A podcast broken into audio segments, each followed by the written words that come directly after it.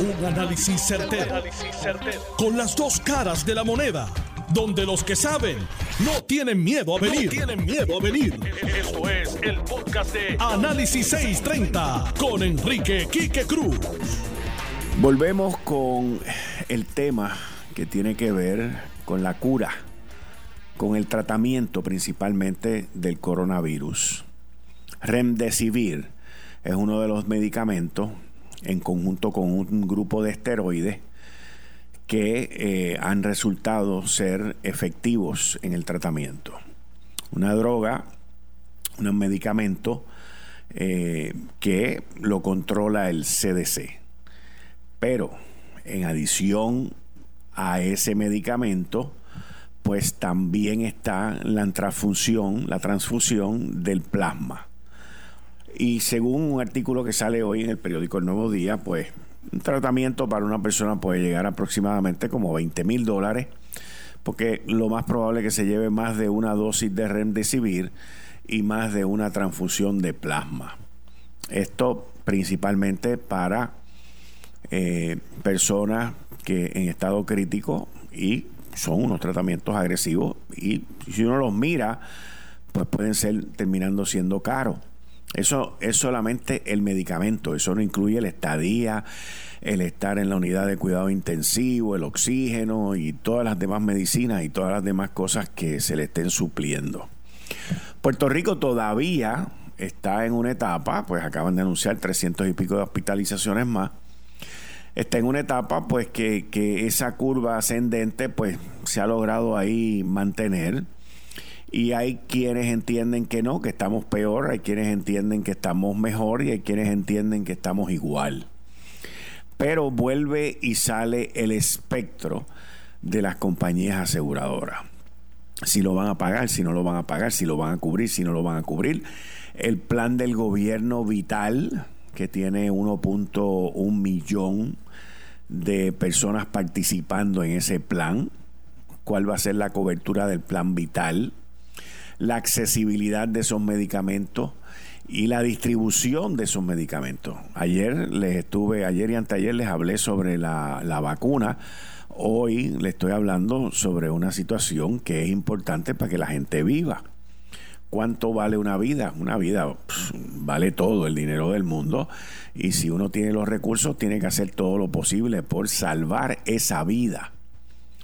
Y eso es algo que el gobierno de Puerto Rico hace, el Departamento de Salud, no solamente con el plan de salud vital, que es el del gobierno, la tarjetita de salud, pero también con las aseguradoras privadas. Yo recuerdo cuando comenzó la controversia con los dentistas de eh, lo que se conoce, se conoce ya y es parte de nuestra vida, el COVID fee ese cargo que te suman a tu factura en el beauty parlor, en la barbería, en, en 20 sitios que uno va, porque pues es el cargo de poder dar un servicio bajo las condiciones de salubridad que se exige ahora mismo. Y recuerdo que en el caso de los dentistas, algunos, no todos, los planes médicos no lo querían pagar y querían que el dentista lo absolviera, sin contar toda la cantidad de condiciones y de restricciones que se le pusieron a los dentistas. Muchas de ellas yo entendía que eran bárbaras. O sea, y, en el task force de los médicos, no sé si había algún dentista, pero me pregunto yo si con los ginecólogos fueron tan rudos y tan severos en términos de las restricciones, porque sí en el task force habían ginecólogos. Y, eh, o hay ginecólogos y cada cual pues siempre jala para su lado. Pero la situación que vamos a continuar viendo en esto es que el gobierno, como es quien maneja toda esta cuestión de los medicamentos, es quien maneja toda esta cuestión de la vacuna, es quien maneja toda la situación de lo que está ocurriendo en Puerto Rico en términos de recursos económicos. Ya le han adjudicado sobre 300 millones de dólares a los hospitales y a otras entidades que tienen que ver con la salud, los bonos que le han enviado a las enfermeras, a, los que trabajan en, en, los hospitales y todo ese tipo de cosas. Pero es importante también que se tenga en cuenta y en consideración este gasto y lo que es salvar vidas, porque de eso es que estamos hablando. Estamos ya a ley de aproximadamente 59 días como mucho, quizás sean 55 días, para que no una, sino varias vacunas norteamericanas salgan al mercado. Eso va a ser otra eh, escalón más, otra área más en la cual en este caso ya el gobierno federal, como se los explica aquí hace par de días, ha comenzado los preparativos de la distribución y cómo es que se va a llevar a cabo eso mismo. Pero como podríamos decir, en lo que el hacha va y viene, es importante que salvemos estas vidas y es importante que las aseguradoras, que las aseguradoras se deben de estar ganando todo el dinero del mundo. Antes se ganaban todo el dinero del mundo. Ahora multiplique eso como por 10. Porque la gente que tienen planes médicos, el mismo plan del gobierno vital. La gente no está yendo a los hospitales como estaba yendo antes, la gente no está yendo a donde los médicos, la gente no se está haciendo la cantidad de servicios médicos que se hacían antes y todo ese dinero no se está gastando. Así que veremos a muchos ejecutivos en las aseguradoras teniendo unos megabonos y teniendo unas mega ganancias. No hay nada malo en eso. Pero en el camino piensen eh, que el servicio de ustedes es para salvar vidas, no para matar gente a costa de yo ganarme un bono. Yo todavía hablo con mucha gente eh, que están en, los, en la parte de servicios de salud y, y escucho historias de horror de planes médicos que no pagan a tiempo, que descuentan cosas que aprobaron, en fin, todo es para un lado porque el que tiene el dinero al otro lado es el plan médico y después pues negocia y, y hacen lo que les da la gana. Así que la gobernadora hizo un compromiso de que le iba a meter mano a las aseguradoras y yo espero que cumpla pronto con ese compromiso. El pueblo de Puerto Rico le tomó la palabra y el pueblo de Puerto Rico espera por sus acciones, porque cada vez que surge una situación con el coronavirus y con otras enfermedades, siempre surge el mismo tema y todavía no tenemos la solución. Y necesitamos esa solución porque el coronavirus está para quedarse. Así que, gobernadora, todavía esperamos por las ramificaciones de la legislación, todavía esperamos porque se cumpla con esa promesa de campaña primarista de que usted iba a resolver la situación con las aseguradoras. Cambiando el tema, el, próximo tema que tengo para ustedes tiene que ver con la economía de, de los Estados Unidos. Y también ese tema tiene muchísimo que ver con una de las industrias más importantes que hay en Puerto Rico, que es la industria del turismo. Empezando con la de los Estados Unidos, porque es el principal mercado de Puerto Rico, pero voy a empezar con la economía. Se añadieron en el mes de agosto 1.400.000 empleos, aproximadamente. Este informe sale los primeros viernes ahí a las 8 y media de la mañana. Es un informe que los mercados esperan y es un informe muy importante y ha estado en el, en, el ojo, en el ojo de, de todos los economistas desde que esta situación empezó. Y ya hace par de meses para acá ha ido levantando vuelo un poco la parte del desempleo en la nación norteamericana, allá en los 50 estados principalmente. Y es la primera vez desde que comenzó la pandemia y comenzó todo este revolú que el desempleo baja por debajo del 10%. Esa cifra bajó, terminó estando en agosto en 8.4%. Hoy Trump debe estar pavoneándose por ahí, celebrando pues que la economía se está recuperando y todo este tipo de cosas. Estamos muy lejos de eso.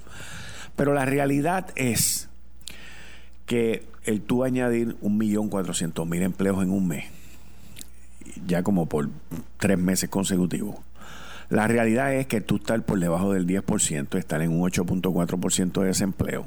Recuerden que cuando esto empezó estábamos cerca del 3%, 3.4%. Y, y poco a poco esto va encaminándose, pero a la misma vez en los Estados Unidos, en los 50 estados, los números de contagio y de muerte han ido estabilizándose, no, no, no siguen en esa eh, curva ascendente tan brutal que llevaban hace par de meses atrás. Así que cuando usted junta una cosa con la otra, pues hay, hay algo que está en el camino que puede cambiar todo esto. Uno, este fin de semana, que es el fin de semana de Labor Day, y es un fin de semana que inclusive el CDC y Dr. Fauci en la nación norteamericana han levantado una bandera roja de alerta diciendo por favor, no, no, no la dañen, no dañen esto. Y nosotros en Puerto Rico nos tenemos que acordar que lo que nos llevó al lockdown que tenemos ahora fue el fin de semana del 4 de julio. Y anterior a eso, el fin de semana de los padres. Así que en Puerto Rico, y los que me escuchan alrededor del mundo, les digo que este fin de semana, que es un fin de semana largo, por favor tengan cuidado.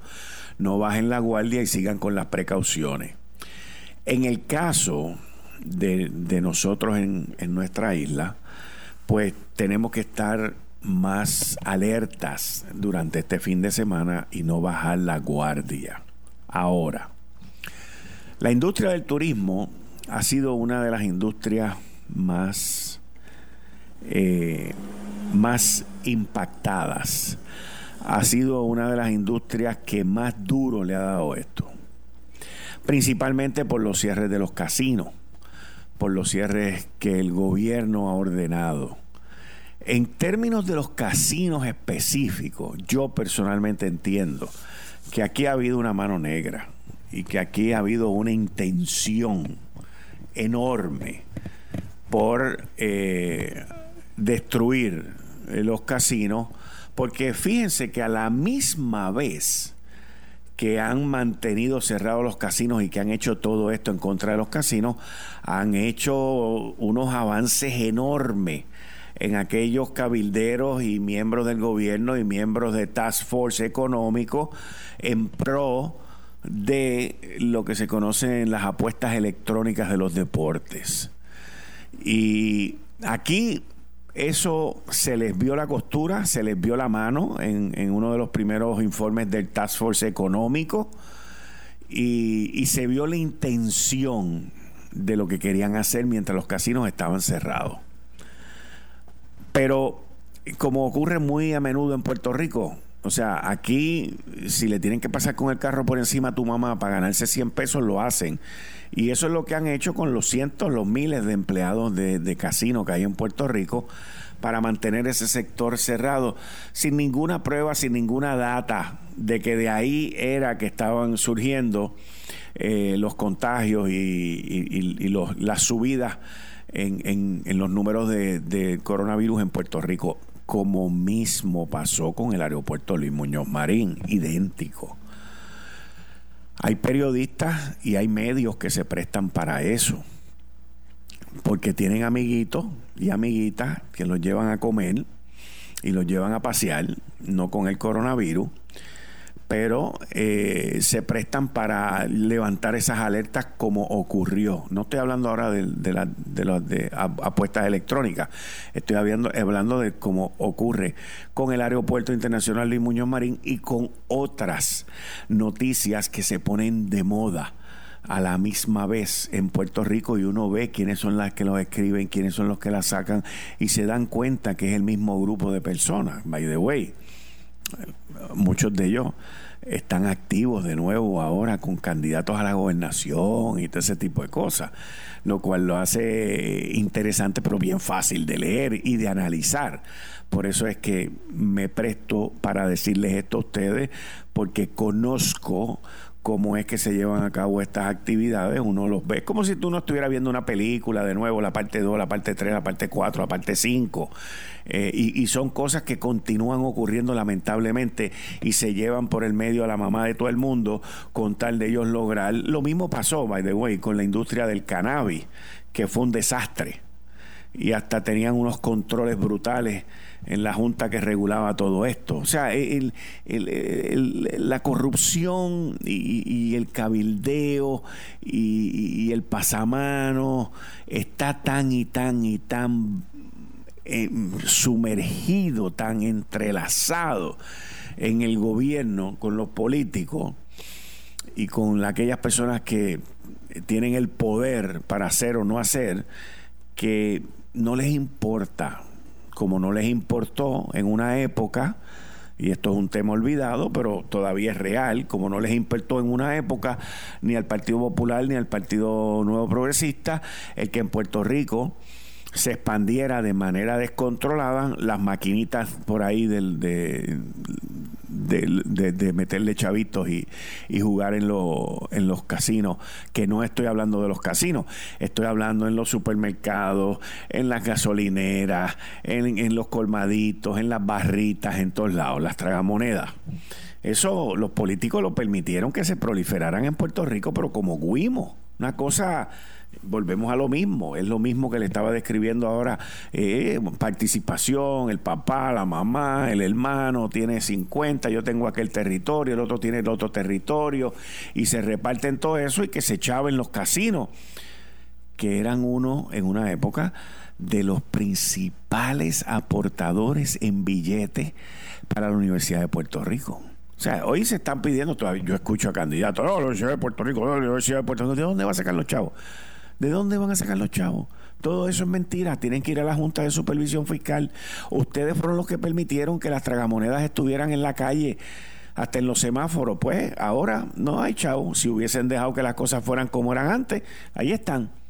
E, e, es una situación que es tan triste porque no solamente destruyen empleo, destruyen una industria crean una industria nueva que usualmente no paga los mismos impuestos o no hace las mismas contribuciones que hacía la que están destruyendo. Y usted lo mira, mira, pam, pam, pam. Siempre es lo mismo. Siempre, siempre es lo mismo.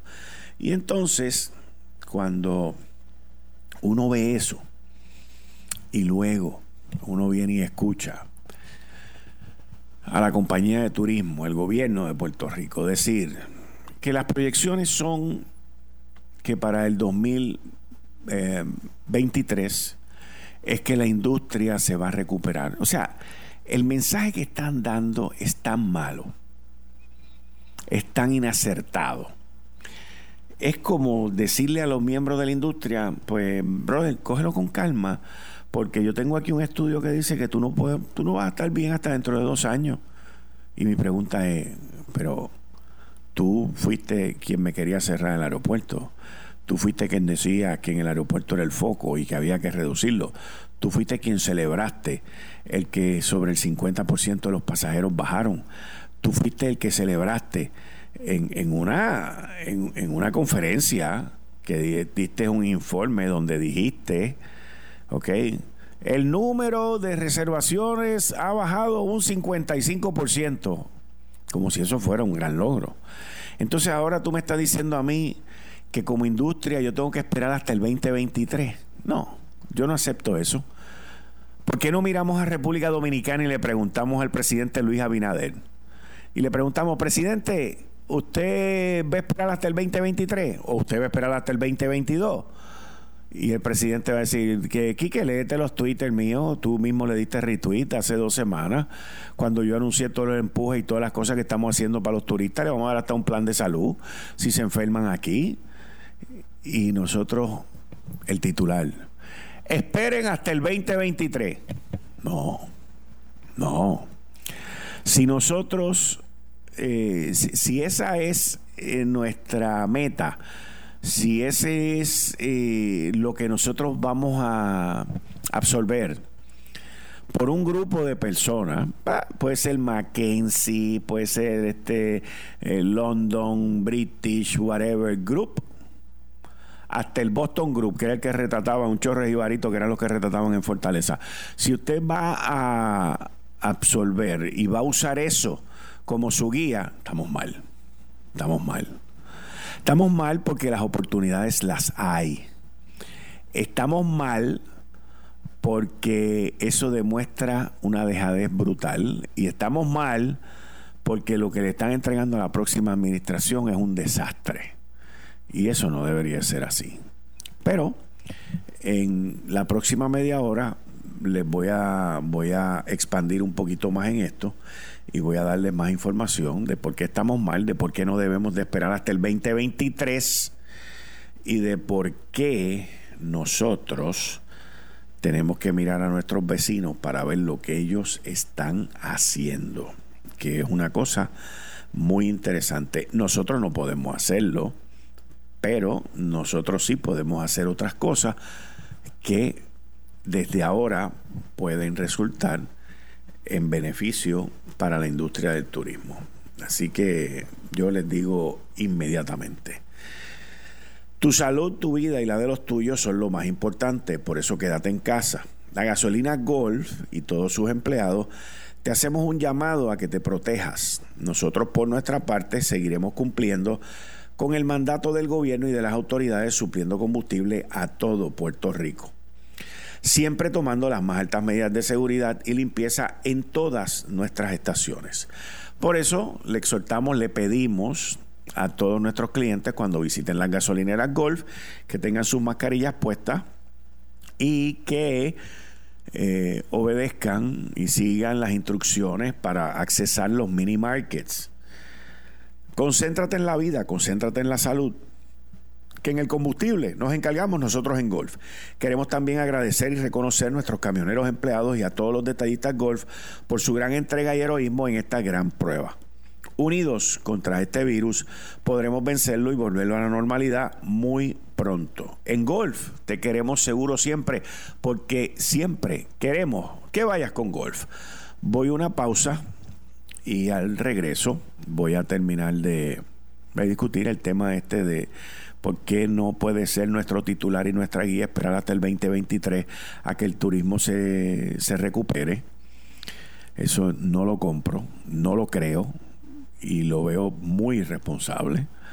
Eh, es un estudio bajo la situación de hoy, es como una encuesta. Y las encuestas te miden hoy.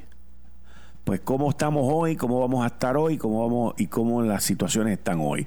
Y te va a tomar dos años recuperarte. No creo en eso. No creo en eso y no lo acepto. Me niego a aceptarlo. Pero en este próximo segmento, compañero mío de la noche, que es Juan Luis Camacho, que tiene Noti1 en la noche, anoche con Erika Camareno, una compañera de nosotros aquí en Noti1, contactaron al publicista argentino Ramiro Agulla. Y la entrevista dura como 10 minutos pero hay que escucharla. Yo esa entrevista ya yo la he escuchado como cuatro veces. Esta mañana le escribí, lo felicité. Espectacular la entrevista. Hay que escucharla con detenimiento porque él mete unas pullitas, dice unas cosas bien interesantes y muy verdaderas.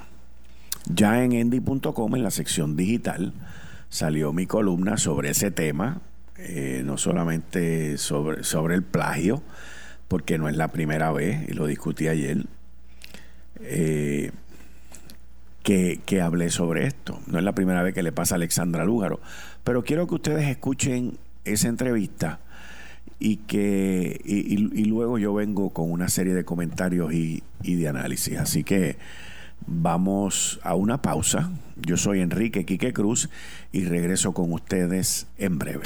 Eh, estás escuchando el podcast de Noti1. Análisis 630 con Enrique Quique Cruz. Buenas tardes, de vuelta aquí en Análisis 630. Yo soy Enrique Quique Cruz y estoy aquí de lunes a viernes de 5 a 7 y en el área oeste me puedes escuchar por el 99.9 FM en la banda FM por la Sultana del Oeste en el 99.9 en el área metro me puedes escuchar también en la banda FM por el 94.3 FM en tu radio. Continuando con los temas durante esta próxima media hora, quiero decirle cómo va a correr esto. Voy a terminar con el análisis de lo de la industria del turismo, luego voy a hablar sobre un caso impactante que se está llevando en corte, que son las acusaciones en contra de Pedro Julio Serrano y luego voy a entrar entonces en la parte de la entrevista con el publicista argentino Ramiro Agulla, que hizo anoche mi compañero aquí de Notino en la Noche, Juan Luis Camacho, en conjunto con Erika Camareno. Y luego a las seis de la tarde se nos va a unir eh, Jorge Helguera, Héctor El Marrón Torres, Daniel Machete Hernández y Elizabeth Torres. Como todos los viernes. Bueno, terminando y, y ya redondeando la parte esta de lo del turismo, el, en esta etapa, el decir, el utilizar que la industria se va a recuperar eh, en el 2023 es un vaticinio, eso no es ni un estudio, eso es un vaticinio. Eh, es lo mismo que cuando uno va por la calle, este, está el letrerito que dice la señora tal, este, llámala, que te va a leer la carta o lo que sea, pues eso es lo mismo, exactamente lo mismo. Aquí una vacuna puede cambiar esto en 24 horas, 24 horas. El movimiento de los empleos en los Estados Unidos se está viendo. Muchos de estos estudios están basados, por ejemplo, si usted me pregunta a mí, yo entiendo que la ciudad de Nueva York se va a tardar más en recuperarse que Puerto Rico. Y que con mucha probabilidad, si seguimos con, esta, con este entuerto, Puerto Rico se tarde mucho más que República Dominicana. República Dominicana siendo un destino mucho más económico que el de Puerto Rico. Puerto Rico nunca en términos de costo va a poder competir con República Dominicana. Esa es nuestra base, esa es nuestra realidad. Pero sí podemos competir con ellos con lo del COVID, sí podemos competir con ellos en la salud, sí podemos competir con ellos en una serie de cosas que ellos no pueden competir con nosotros. Pero nosotros no sacamos eso como una ventaja. Puerto Rico teniendo eh, toda la belleza natural, la gente, teniéndolo todo, siendo parte de los Estados Unidos, eh, no le saca provecho, ni inclusive le saca provecho al morro, no le saca provecho al yunque, no le saca provecho al castillo San Cristóbal, a las cuevas, a los alambres esos que se tira la gente por allá arriba no le saca, no, no, no hay, porque lamentablemente en Puerto Rico no hay una cultura de servicio, no existe. Y es solamente un grupo pequeño el que decide invertir en esa industria y seguir hacia adelante.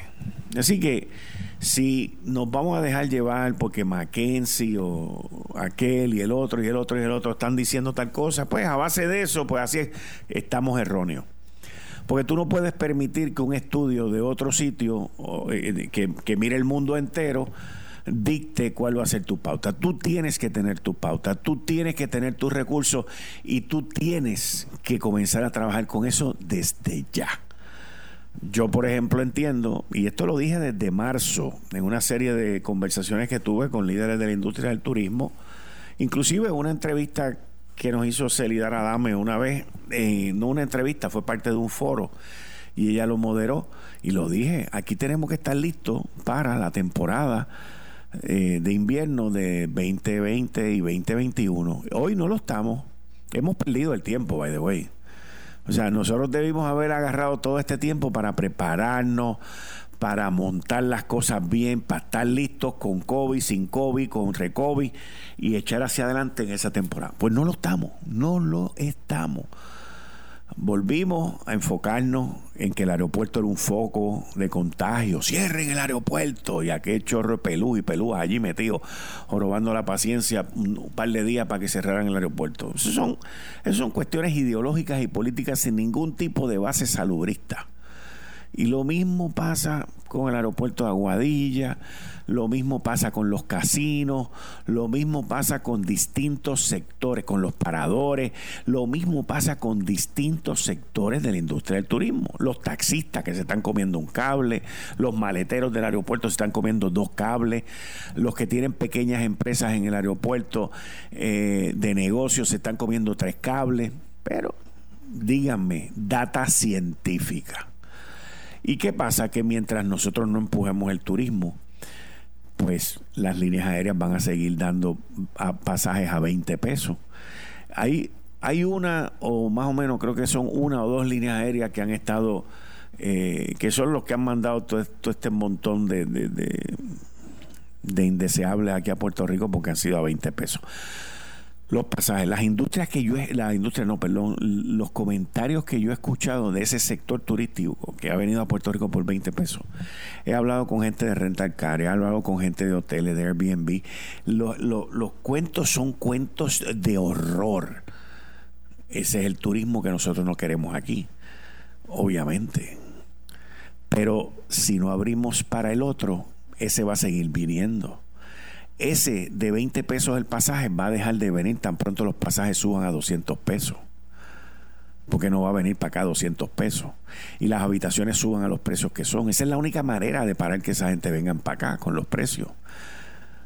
los causantes de que esos indeseables estuvieran aquí son los mismos causantes de que estuvieron jorobando para que el aeropuerto estuviera cerrado. Esa es la realidad, oferta y demanda. Ahí están los números. Ahí están los números.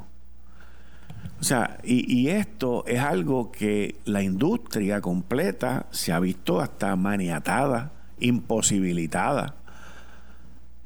Y aquí hay, como lo dije ahorita, hay otros intereses, los del sports betting, los de las apuestas electrónicas en los deportes, esos tipos han ganado un terreno brutal a costa de matar a los demás, porque eso es lo que han hecho.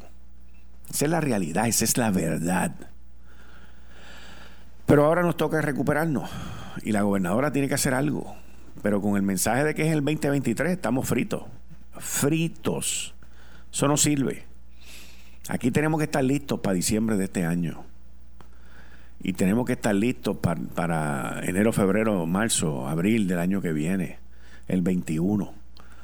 Yo no puedo esperar, cuando digo yo me refiero a Puerto Rico, no puedo esperar hasta el 2023 el resto del mundo quiere hacer algo fantástico, que lo hagan. ¿Qué vamos a hacer nosotros? ¿Quedándonos mirando para el techo? No. Así que hay que ponerse para su número.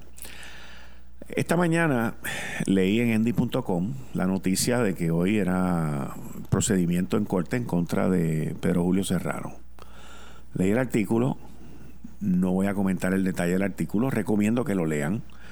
Es impactante, es impresionante, pero como estamos viviendo en otro mundo, en otra era y bajo otras condiciones sociales, pues eh, les recomiendo que lo vean y que lo lean, para que se enteren, para que se ilustren de qué es lo que está ocurriendo en esa sala. Esta mañana, según el artículo que leí, testificó la mamá. Y debe haber la mamá de la que, de la persona que era la pareja de Pedro Julio Serrano, que me imagino que para esa señora debe haber sido dolorosísimo el sentarse allí y el hacer el relato del alegado sufrimiento que su hijo estaba teniendo por la situación que estaba viviendo con Pedro Julio Serrano. Y es importante que ustedes vean eso, lean eso, está en endy.com a las once y pico de la mañana. Lo más probable es que salga mañana en papel. Pero si queremos democracia, queremos libertad, queremos igualdad, Queremos derechos civiles adicionales que se respeten, no adicionales, sino que se respeten para todo el mundo.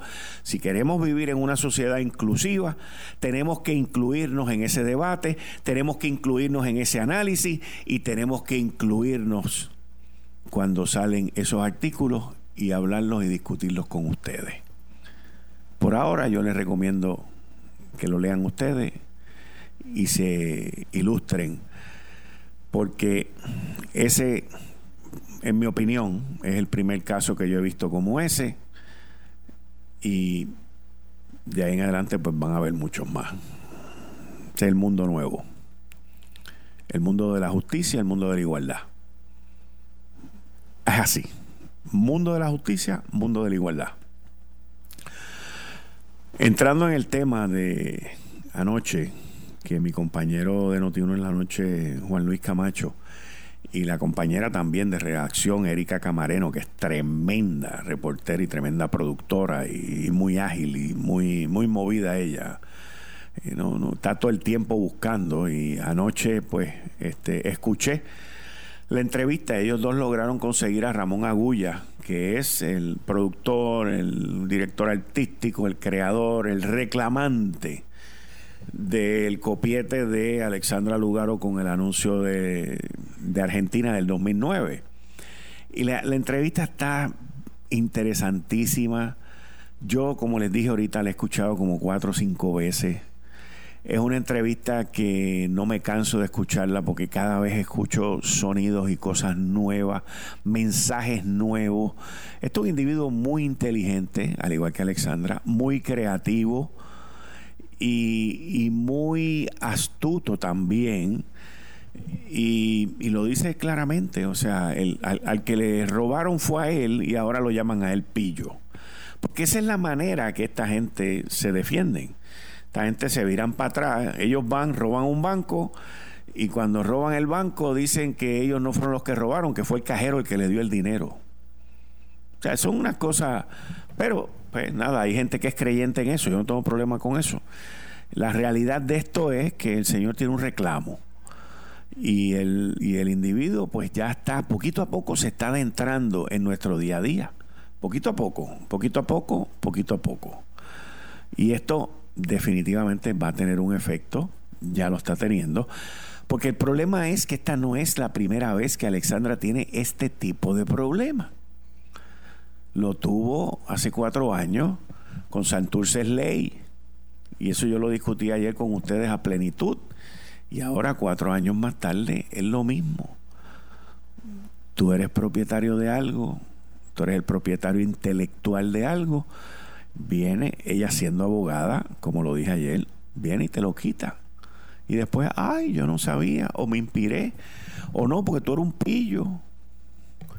Y tú me estás extorsionando. Es que esa no es la, esa no es el motivo de mi reclamo. El motivo de mi reclamo es que yo creé algo y tú te lo copiaste. Olvídate de lo que tú me quieras llamar a mí. Esa es nuestra realidad jurídica. Y esa es la que hay que resolver aquí.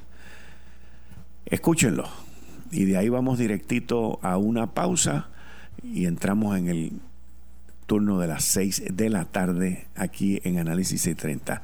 Juan Luis Camacho, de Notiuno en la Noche, Erika Camareno, compañera de nosotros en redacción, con Ramiro Agulla aquí en Notiuno. Adelante. Gracias por estar en, en Noti1 en la noche. Mi nombre es Juan Luis Camacho, eh, Erika Camareno, que ya tú la conoces. Ramiro, en par de minutos que nos queda de segmento, esta negociación que tú has tratado de entablar con Alexandra Lúgaro, ¿podrá llegar a un final feliz? Mira, puede llegar a un final feliz si ella se decide a pagar por lo que hizo, digamos. este, Alexandra quiere salirse con la suya y esta no es la suya, esta es mía y tiene que pagar por mi idea. Está acostumbrado siempre a, no pagar las consecuencias, está acostumbrada siempre a llevarse por delante todo. Este, por lo que veo, este, y me acaba de hacer, estábamos en una conversación muy amable, se asustó porque pensó que nosotros habíamos metido una demanda, se asustó y que no íbamos a seguir hablando y salió con esta acusación delirante. Es una acusación delirante. O sea, es como que te roben la billetera y cuando le pedí que te devuelva la plata que tenía adentro, te diga que la estás extorsionando. O sea, es una, no sé, no es una extorsionadora profesional en este caso. No sé si has estado al tanto. Y después te extorsiona. Te roba y te extorsiona públicamente. Porque la acusación es una extorsión. Es una extorsión para hacerme a mí declinar este, el ímpetu con la que la quiero este, hacer pagar. Muy sencillo, digamos, está todo sobre la mesa. Clonó un aviso, lo reconoció, Dijo que no iba a encontrar, que no encontraba a los autores. Acabo de postear 300 millones de notas donde dice no solo que es mi autoría, sino el rol principal que cumplí en esa campaña y hasta una tesis en la universidad donde se habló de cómo yo construía ese candidato.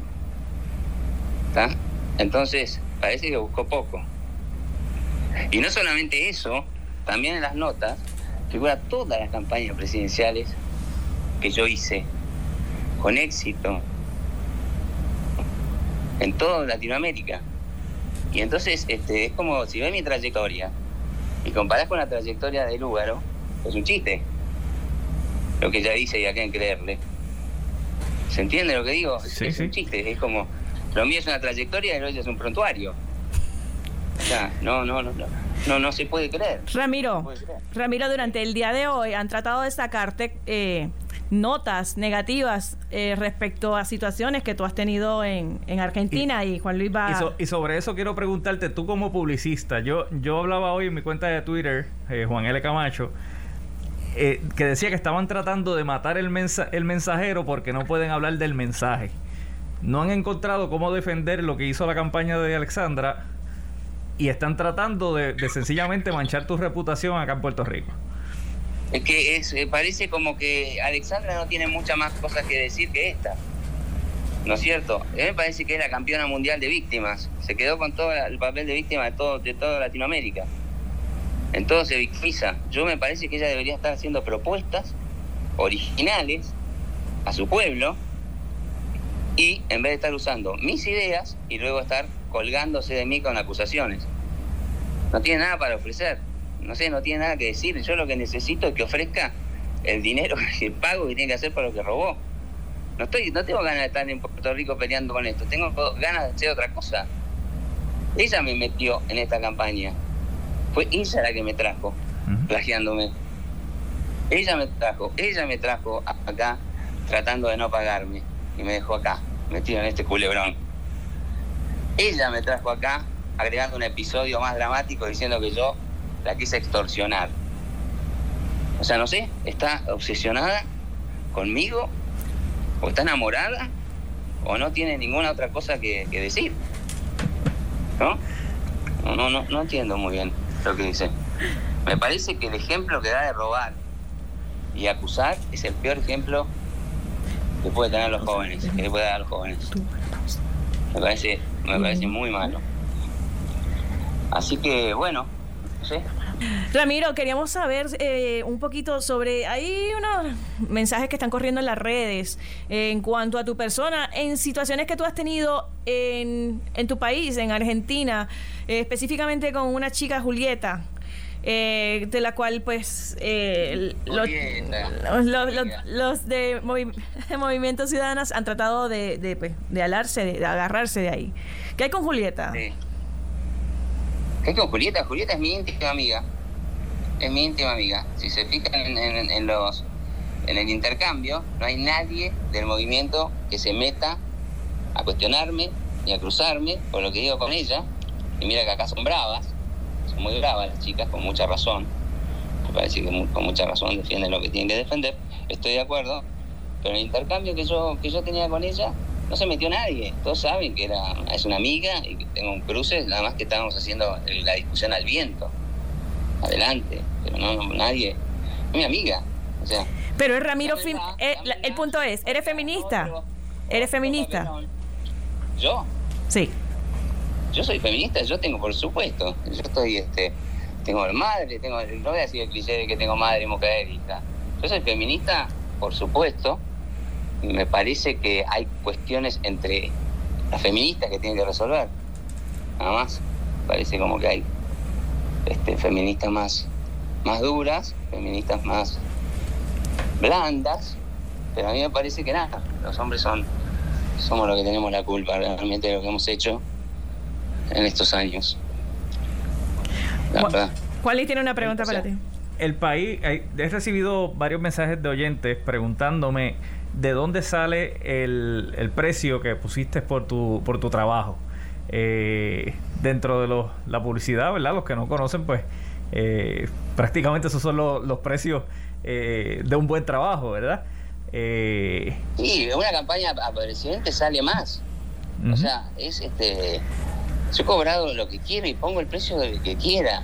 O sea, no puedo creer que ella también quiera decidir lo que yo voy a cobrar por una campaña. Yo no le pedí plata ella un millón doscientos, ¿eh? Ella me preguntó, ¿cuánto salía, cobras vos por una campaña? No por esta campaña. Yo cobro por esta campaña, puedo cobrar un millón doscientos. La quise ayudar. La quise ayudar y dije, ya que me trajiste hasta acá y, y me pusiste en el comienzo de tu campaña, ahora quiero terminarla. Te puedo ayudar. ¿Entiendes? Ni siquiera eso. Es más, le di consejos que ella agradeció, para que vean cuál es mi buena fe. Le di consejos que agradeció. Eh, ¿Cuánto cuesta tu trabajo, Ramiro? ¿Cuánto cuesta? ¿Cuánto aproximadamente? Una campaña así, ¿cuánto cuesta? No, depende de lo que, depende de lo que, la situación, de quién es el candidato, de lo que yo quiera, ¿no? No voy a andar hablando de números aquí. Claro, claro. ¿Entiendes? No, no, no voy a andar hablando de números. Entiendo. No corresponde. Lo que sí, que habla, la que habló de números es ella. Y la que robó las, las ideas es ella.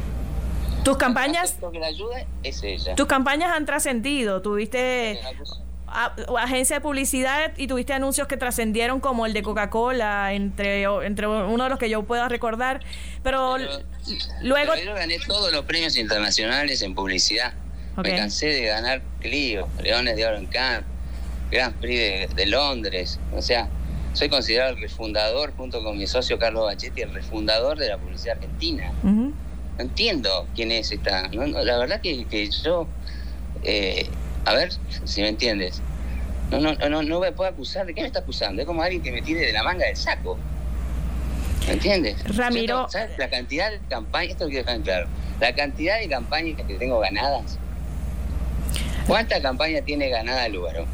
Ramiro, luego, además de entrar en la publicidad, luego Ramiro es que se adentra a la, a la política y entonces es que resurge entonces su nombre en las campañas políticas, llevando a candidatos como Fernando de la Rúa a la presidencia, ¿correcto, Ramiro?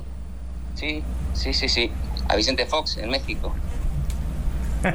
Este, no, ha dicho no Bachelet ha no ha dicho no a nada ¿ah? Bachelet Bachelet eh, yo no, sé ni me acuerdo cuánto más gobernadores Scioli eh, gobernadores Santa Fe gobernadores de Córdoba o sea ¿cuántas campañas llevo ganadas sé, es infinito. Y hechas mucho más. La única pregunta que yo quiero dejar acá es, yo tengo esta trayectoria y esta cantidad de campañas hechas y ganadas. Esta reputación en las marcas y también en la política. Yo quiero saber cuántas campañas en el lugar y qué ganó. Simple. Y con eso me parece que podemos cerrar y tratar amablemente de llegar a un acuerdo cordial con ella y que ella pueda seguir con su campaña, porque creo que el pueblo puertorriqueño tiene derecho a escuchar sus propuestas y dejarme a mí tranquilo haciendo lo que tengo que hacer, que es irme a la playa. Muy bien. ¿Eh? Pues muchas gracias a Ramiro por estar con nosotros en Noticias no de la Noche. No te vayas. Eh, bueno, muchas gracias a todos y saludos otra vez. Muchas gracias. Un abrazo al número también. Muy bien, muchas gracias. Esto fue el, podcast de Notiuno. Análisis 630 con Enrique Quique Cruz. Dale play a tu podcast favorito a través de Apple Podcasts, Spotify, Google Podcasts, Stitcher y notiuno.com.